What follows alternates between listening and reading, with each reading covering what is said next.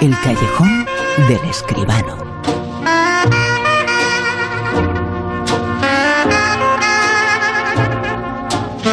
El cine es grande y como todo lo grande se tiene que tomar a veces una pausa. Ahora está en pausa, pero dentro de poco el cine va a ser tan grande como ha sido siempre. Y aquí lo vamos a contar con José Manuel Esquivano en su callejón. José Manuel, muy buenos, ¿qué tal? Buenas noches, Bruno. ¿Qué tal? Bueno, ¿qué tal, qué tal el día? Porque eh, parece que hoy eh, hemos dado un pasito más eh, Sí, importantísimo. Eh, fíjate, hemos considerado la libertad, el poder salir, pero bueno, eh, ha cambiado mucho en un día. No nos imaginábamos que esto iba a ser importante, pero lo es y mucho, ¿eh?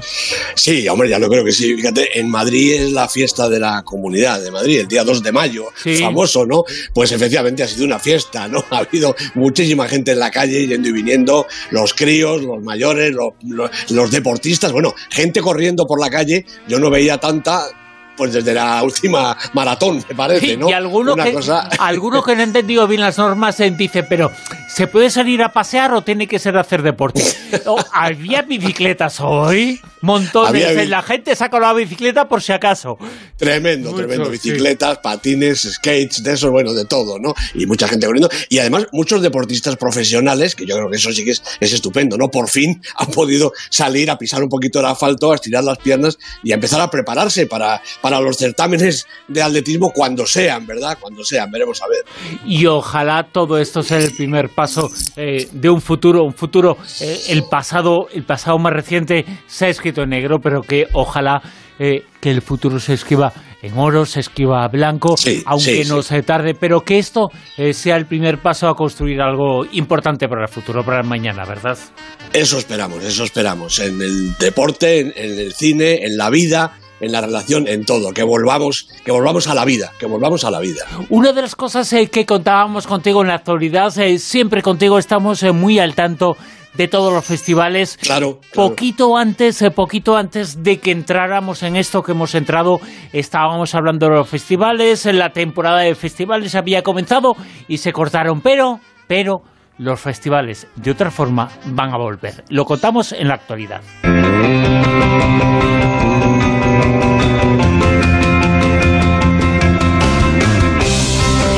Van a volver, eh, José Manuel, todos juntos y online, ¿no? Pues sí, todos juntos y online. Me parece una iniciativa fantástica, ¿eh? 20 grandes certámenes, empezando desde luego por Venecia, por San Sebastián, por Cannes. Cannes quizá incluso tenga una versión en, otoño, están esperando, pero en principio está en esta iniciativa. El Festival de Berlín, Sundance, Guadalajara, Toronto, Locarno. Bueno, pues todos estos festivales y alguno más han lanzado We Are One, a Global Film Festival. Eh, un festival mundial online que va a tener una programación de cine espectacular. Va a ser gratuito a través de YouTube y alguna otra plataforma. 10 días de festival a partir del próximo día 29, es decir, que lo tenemos aquí mismo ya encima. Todos estos festivales y además, bueno, pues eh, festivales muy importantes como Jerusalén, Karlovy Vary o el de Londres, eh, Mumbai, Nueva York, Sarajevo, el Festival de Tokio, todos juntos para hacer una oferta al público de historias, como dicen ellos, procedentes de todo el mundo. Claro, efectivamente, están aquí todos los festivales, ¿no? Van a proporcionar a los cineastas un altavoz en un escenario global. Y además el público mm, no solo va a conocer toda esta serie de películas y de festivales de todo el mundo, sino que va a poder aportar su granito de arena, van a poder eh, hacer una donación directa a organizaciones que contribuyan a la asistencia a los afectados por el coronavirus. Algo verdaderamente importante. En cuanto a San Sebastián, que es el que tenemos más cerca, hombre, Rebordinos, José Luis Rebordinos, que es su director, decía el otro día que todavía no está cerrado el cupo de festivales, por lo tanto no se puede hablar mucho del contenido total, pero que en San Sebastián lo que pretenden desde luego es traer películas que hayan sido espectaculares, que hayan sido éxito tremendo en el festival, no estrenos naturalmente, no se puede eh, poner estrenos porque, eh, hombre, entrarían en competencia con el mercado, no se trata de eso, se trata de, de alguna manera, revivir los grandes momentos de cada festival, ¿no? Entonces en San Sebastián pues van a ver eh, películas, como digo, ganadoras de, de la Concha de Oro, ganadoras del premio del público, las películas que han hecho historia en el Festival de San Sebastián. ¿no? El, el, costo total, lo que se obtenga, las donaciones totales, van a ser destinadas a la Organización Mundial de la Salud, la OMS, y a entidades eh, dedicadas a la lucha contra esta pandemia. De manera que es una iniciativa que yo creo que no tiene nada más que lados positivos. Los grandes festivales nos ofrecen sus grandes éxitos. Vamos a poder verlos gratis y si queremos, vamos a poder colaborar para entidades que están luchando eh, contra la pandemia y sobre todo para la Organización Mundial de la Salud. Me parece una iniciativa realmente de cine. La, la, unión, la solidaridad, eh, todo eso es eh, lo que tenemos que rescatar de este tiempo tan difícil que nos está tocando vivir, pero hay cosas que, bueno, iniciativas que nos hacen crecer. Esta lo va a hacer el mundo de cine. Fíjate, el otro día leía en una noticia, una información, eh, me acordaba de ti, de los Oscars del año que viene. Sí, Fíjate que mucha gente se preguntaba, bueno, ¿qué va a pasar con los Oscars? Eh, porque evidentemente habrá Oscar, eh, está en fechas, pero no habrá películas. Bueno, pues los Oscars han decidido que todas las películas que se estrenen, como se estrenen, van a estar en concurso. Exacto, exacto, exacto. Me parece también muy interesante. Sabéis que el Oscar se ha negado, los Oscars se han negado hasta ahora a entrar, a entrar en competición películas de las plataformas, películas que solo se hubieran visto por televisión. Eh, sí algunas de las plataformas cuando se estrenaba en cine. Bueno, pues en los próximos Oscars parece que la Academia del Cine Americano levanta la mano y me parece muy, muy, muy justo y muy razonable que entren también en competición las películas estrenadas en las plataformas de vídeo de demanda. Así tiene que ser, de otra manera no habría Oscar. Y vamos a hablar eh, también esta noche contigo, José Manuel, de lo importantes que han sido los casinos. Han sido muy cinematográficos en el mundo del cine. Infinitamente. Hay centenares de películas de casinos. Por ejemplo, la película, escuchamos eh, ahora un fragmento, la película que se titula así, Casino. En un casino, la prisa y conseguir que vuelvan. Cuanto más tiempo jueguen, más dinero pierden. Y al final, nos lo quedamos todo.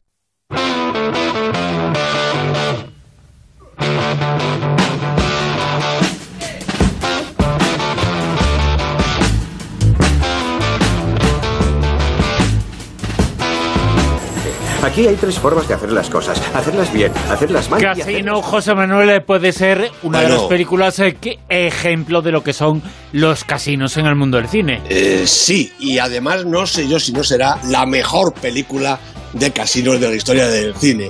Es del año 95, la dirigió ese señor que se llama Martin Scorsese y con él estaban Robert De Niro, Joe Pesci, nos suena de algo, ¿verdad? También Charles Stone. Bueno, pues en la historia la, protagoniza este personaje que hace Robert De Niro, este Sam H. Rothstein. La película está datada en el año 73, en los primeros 70, ¿no? Bueno, pues lo mandan a Las Vegas para que dirija, para que se haga cargo de un casino, el Casino Tangiers, que está, está financiado pues por el sindicato de camioneros. Todo el mundo sabe lo que era en los años 70 el sindicato de camioneros, quién estaba detrás, ¿no? Bueno, Sam llega al casino, triunfa absolutamente, se hace con los mandos del establecimiento, lo, lo manda para arriba extraordinariamente, pero estos señores eh, de la mafia, quiero decir, del sindicato, pues le mandan a un viejo amigo, eh, Nicky Santoro, el personaje que hace inmenso en esta película, igual que eh, De Niro hace Joe Pesci, pues para protegerle. lo que pasa es que la llegada de Nicky Santoro, en principio, a Sam no le hace mucha gracia y además va a provocar un auténtico culebrón de todo tipo. Aquí hay amores, amoríos, hay tiros, hay muertos, hay atracos, por supuesto, hay gente jugando en el casino y hay todas las posibilidades que suceden dentro de un establecimiento como ese. Eh, apuestas, eh, trampas, decepciones, muertes, vidas, de todo. hasta, hasta la vida matrimonial de este Sam, que se casa con Ginger, es decir, Sharon Stone, para eso estaba ahí la guapísima actriz en este momento en los 70, realmente imbatible. Bueno, pues de todo hay, matrimonio, hijos, divorcios, de todo. Una película que es como la vida misma, una de las mejores, de las más grandes películas de Scorsese, y yo creo que la mejor película sobre casinos que se ha hecho nunca. Fíjate, si hubiera un día un Oscar al mejor director de la historia, no vamos a decir que va a ganar o no va a ganar, eh, porque ganarían todos, pero sin lugar a dudas estaría nominado, ¿eh? Hombre, Scorsese es, es, un, es una cumbre del cine americano y del cine mundial. Él ha escrito muchas páginas de la historia americana. Él sabe sobre los manejos de la mafia, como acaba de demostrar este mismo año pasado, más que nadie, ¿no? Pero lo ha llevado al cine de tal manera que realmente la obra completa, toda la de Scorsese, es para enmarcar. Es uno de los grandísimos, sin ninguna duda. Otra de las películas eh, que recuperamos y que mencionamos esta noche es Casino Royale. En su expediente no consta ningún muerto, Bond. Pero para ser agente 00 se necesitan... Dos. ¿Cómo murió? ¿Su contacto? No muy bien. No se preocupe, el segundo es más... Sí. Bastante más. Ese hombre era Le Chiffre. Un banquero privado del La vida de James Bond, José Manuel, es una vida de un casino trucado, porque él siempre sale vivo de todas. Naturalmente. Bueno, esta película es verdaderamente curiosa, Bruno. Eh, casino Royal del año 2006, la, la, digamos la principal, ¿verdad? La de Martin Campbell, con Daniel Craig, con Eva Green, con Matt Mikkelsen, con Judy Dench, por supuesto. Es la primera película de Daniel Craig como 007 y es la película número 21 de, James Bond, pero también es la primera novela que escribió Ian Fleming con el personaje de James Bond y también es la tercera vez que se hace en el 2006 esta película, porque hay que recordar que primero fue una, una película de televisión de la CBS en el año 54, una película que protagonizaron Barry Nelson como Jimmy Bond se llamaba entonces, y Peter Lorre como Le Chiffre. Después hubo un bueno, yo creo que es un intento descomunal, este Casino Royal del 67, que dirigieron John Huston, Ken Hughes, Val Guest, Joseph McGrath, Robert Parrish y Richard Talmadge, es decir, un montón de directores, cada uno hizo un cachito de la película, con Peter Sellers, David Niven, Orson Welles, Ursula Andress, Woody Allen, William Holden, Jean-Paul Belmondo, 50 o 60 eh, actores de y, y, actrices de primera categoría para esta especie de parodia del Casino Royal. Bueno, la más importante, claro, es esta del 2006, la de Daniel Craig. Se consolidó desde el primer momento como uno de los mejores Bond de la historia. Yo creo que a la altura eh, de los primeritos, no sé si mejor incluso que Sean Connery, pero por ahí, por ahí, ¿no? El, James Bond que hace Daniel Craig, a mí por lo menos me parece realmente sensacional. Y sí, es en el Casino Royal, para detener a este eh, malvado Le Chiffre, el personaje que hace Matt Mikkelsen, pues eh, Bond lo tiene que derrotar en una partida eh, en el casino en la que se juega una partida de póker en la que se juegan verdaderamente millones. Bueno, Bond no tiene dinero, se lo han puesto, claro, pero para vigilarle y para vigilar el dinero, ahí está Vesper Line, que es Eva Green, la guapísima Eva Green. A James Bond no le hace mucha gracia que una señorita le esté vigilando hmm. hasta que naturalmente el uno y el otro caen en sus recíprocas redes y terminan enamorándose. Y la cosa termina además bastante mal, porque eh, este Casino Royal es una de las películas, yo creo que con más víctimas de los protagonistas, sobre todo de las películas de Jane. Bueno, un comienzo espectacular, un momento cumbre este de la partida de cartas, un momento cumbre también con la desaparición de Vesper Line en el momento más trágico de la historia, una película realmente estupenda. De las tres por lo menos Casino Royal que se han hecho, yo creo que es la más interesante. La verdad es que uno se da cuenta de cuando pasa el tiempo. Eh, que se está haciendo un poquito, bueno, pues eh, que el tiempo está eh, haciendo su trabajo cuando dice mucho eso de que parece que fue ayer. Pues es que parece que fue ayer que Danny Craig comenzaba a hacer de James Bond y ahora nos, nos, cuentas, ya son 15 años, ¿eh? Pues así es, efectivamente. Y sin embargo se ha consolidado totalmente. A mí me parece que sí. Yo entiendo que él no quiere hacer muchas más. Tiene para estrenar la última, me imagino que será también la última que él interprete, porque el personaje evidentemente desgasta y además, como tú dices, parece que fue ayer, pero pasa el tiempo y un actor empieza a sentirse un poco mayorcito para hacer de, James Bond. Eh, de hecho, Daniel Craig entró en el, personaje eh, pues en el momento en el que él tenía todavía la edad eh, perfecta para hacerlo, pero ahora pues quizá está ya un poquito más talludo. Y esta película también pensamos, eh, es que es tan grande, es tan grande que es de ayer y sin embargo tiene ya un tiempo. Oceans Eleven. Esto nunca se ha hecho. ¿De qué se trata? ¿Cuánto hace que no vas a Las Vegas? ¿Quieres robar un casino? ¿Tres casinos? Oh, oh. Las Vegas, ¿eh? Las Vegas. Las Vegas. Fantástico. El robo es imposible. La seguridad del casino no se puede burlar. Estáis como cabras. Exacto. Tú tramas algo, Dani. ¿Qué? Preparas un golpe, ¿verdad? Eres un ladrón y un mentiroso. Solo he mentido lo de ser un ladrón. Necesitaréis a un equipo que esté tan loco como vosotros. ¿En quién pensáis? Un robo relámpago, ¿eh? Es ligeramente más complicado. Bien, bajamos por el ascensor sin movernos. Superamos a los guardias armados y entramos en la cámara infranqueable. Se supone que vamos a salir. José Manuel, esta película tiene todos Bueno, los ingredientes. Evidentemente, el casino, el robo, el golpe, El robo, sí, sí, todo, Una ¿no? película súper divertida, súper dinámica. Eh, Steven Soderbergh, que dirigió Ocean's Eleven en el 2001, con George Clooney de protagonista. Yo no sé si George Clooney es el actor con más carisma de toda la generación actual de Hollywood. A mí me parece que sí, es un señor realmente eh, apabullante, simpático, guapísimo, un estupendo actor. Bueno, lo tiene francamente todo. Con él Brad Pitt, que tampoco es ninguna tontería, Julia Roberts y un montón de gente más en esta historia verdaderamente entretenida. Bueno, eh, Danny Ocean, que es el protagonista, pues sale de la cárcel, ha estado en la cárcel, pues por lo malo que es, como acabamos de oír que le dicen, ¿no?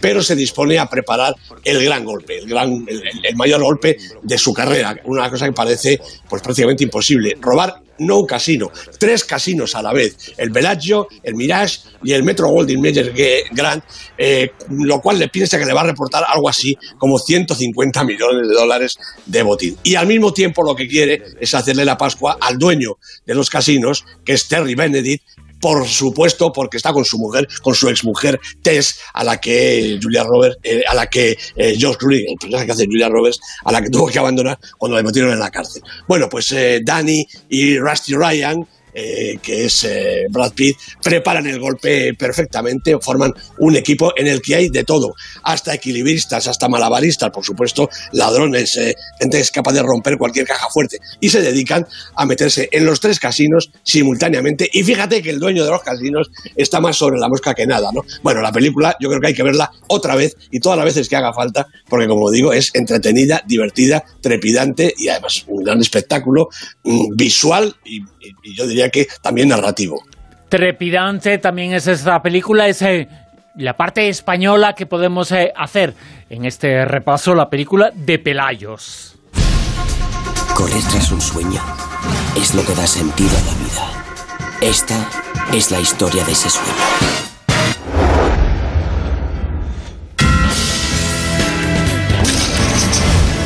Montaremos un equipo con la familia. Hola, primos. ¿Qué tal? Que somos los Pelayo. Y tenemos la oportunidad de hacer algo único en la vida. Desbancar un casino. ¿Cuándo empezamos? Nadie ha pensado en este método antes. El croupier tira la bola y tenemos tiempo hasta que diga no va más. José Manuel es que nadie Sí. sabía cómo lo hacían, pero siempre ganaban. Bueno, bueno, es que los Pelayos son, son de verdad. Esta es una Sí, sí, película sí, sí, es- claro. española, la película de Eduard Cortés, bueno, pues eh, con Luis Omar, con Daniel Brühl, con Miguel Ángel Silvestre, Blanca Suárez, Eduard Fernández, Vicente Romero, la historia de esta fa- familia de, mm, yo diría que, expertos en, en los casinos. Bueno, si, si me dejas que te cuente brevemente una anécdota, cuando, cuando estrenaron la película en la rueda de, en, en el pase de prensa, la, la distribuía Sony, estuvieron todos los, los allí y nos llevaron eh, de la mano de Sony a una especie de garito que habían montado en el que había que entrar eh, pues con contraseña y todo, bueno, una cosa divertida, muy bien montada. Y allí en ese garito había de todo, había una ruleta, había mesas de bacará, había, bueno, entonces nos dieron unas instrucciones para que fuéramos capaces de ganar en, el casino eh, a los Pelayo, ¿no? El premio era un televisor Sony de aquellos que había en aquel momento, bueno, pues de todas las pulgadas y de toda la, definición posible del mundo, ¿no? Eh, bueno, en 10 minutos estábamos todos en pelotas, como puede decirse, porque realmente nos habían pulido todas las fichas, todas las cartas y todo lo que teníamos allí. Realmente esta gente son unos artistas, unos artistas del casino, y es lo que cuenta la, la película realmente, cuenta la historia de la familia Los Pelayo, que, eh, bueno, pues tienen un plan para eh, como han descubierto cómo ganar a la ruleta, en este caso era a la ruleta, y además es verdad que Gonzalo García Pelayo lo contaba realmente, y es cierto, todas las ruletas tienen algún pequeño defecto en los engranajes que los croupiers conocen y que si el apostante se dedica a pasarse allí los días enteros hasta que le descubren y le echan, todo hay que decirlo, pues puede ser capaz de descubrirlo también. Y esto es lo que hacen los pelayos en la película, descubrir cómo funciona la ruleta para atracar pues eh, algo así como eh, durante tres o cuatro años todos los casinos de Europa que encuentran, ¿no? Naturalmente en la mayoría de ellos les van prohibiendo la entrada y en algunos de los casos incluso de bastantes malas maneras. Pero los pelayos son incombustibles y lo son de verdad toda la familia se sigue dedicando a las apuestas, a la ruleta, a los casinos, a las carreras de caballos también, menos creo que uno de los hijos, que es la oveja negra, que trabaja en una oficina, pero no se lo, tiene, no se lo tienen en cuenta. Pero se lo han puesto los otros hermanos, ¿no? Efectivamente, sí, creo que sí. Cuando se dice eso de basada en hechos reales, eh, bueno, pues todo lo que pasa en esta película, aunque sea increíble, pasó de verdad. Eh, porque el cine hace lo increíble, auténtico y de verdad. Así es, es ahí. Los, los Pelayo están ahí campando pues, a sus anchas y son una familia, en lo suyo, ejemplar. Es que los casinos han dado mucho cine. Eh, ¿Qué es lo que tienen? Bueno, es que tienen tantas cosas. Los casinos, eh, como no es una ruleta sola, es eh, todo lo que les rodea que a veces es tan grande, todos se tocan en cada película muchos temas y el casino Bueno, es el marco, el marco para que pase todo, pero es mucho más lo que hay en un casino que una ruleta. Por supuesto que sí, en el casino, eh, bueno, pues está también la vida, ¿verdad? Esos apostantes, esos trabajadores, los dueños de los casinos, la vida que se respira en un casino. Eh, entrar en un casino es entrar en un mundo absolutamente distinto. Pasas de la puerta para adentro y estás en otra historia que no tiene nada que ver con lo que hay de puerta para afuera. Bueno, iba a decir que eh, estás vendido también, porque entra y si entras, entra con poquito dinero en la cartera porque te lo vas a gastar. Ya te digo, a mí me dieron un montón de fichas en aquel garito y en 10 minutos no me quedaba ninguna, cero. claro. José Manuel Esquivano, la semana que viene seguimos hablando de cine, seguimos hablando de películas, eh, seguimos hablando del séptimo arte, el séptimo arte que insistimos se ha tomado una pequeña pausa, pero para ser todavía más grande en el futuro. Gracias, José Manuel. Un abrazo, Bruno. Hasta luego.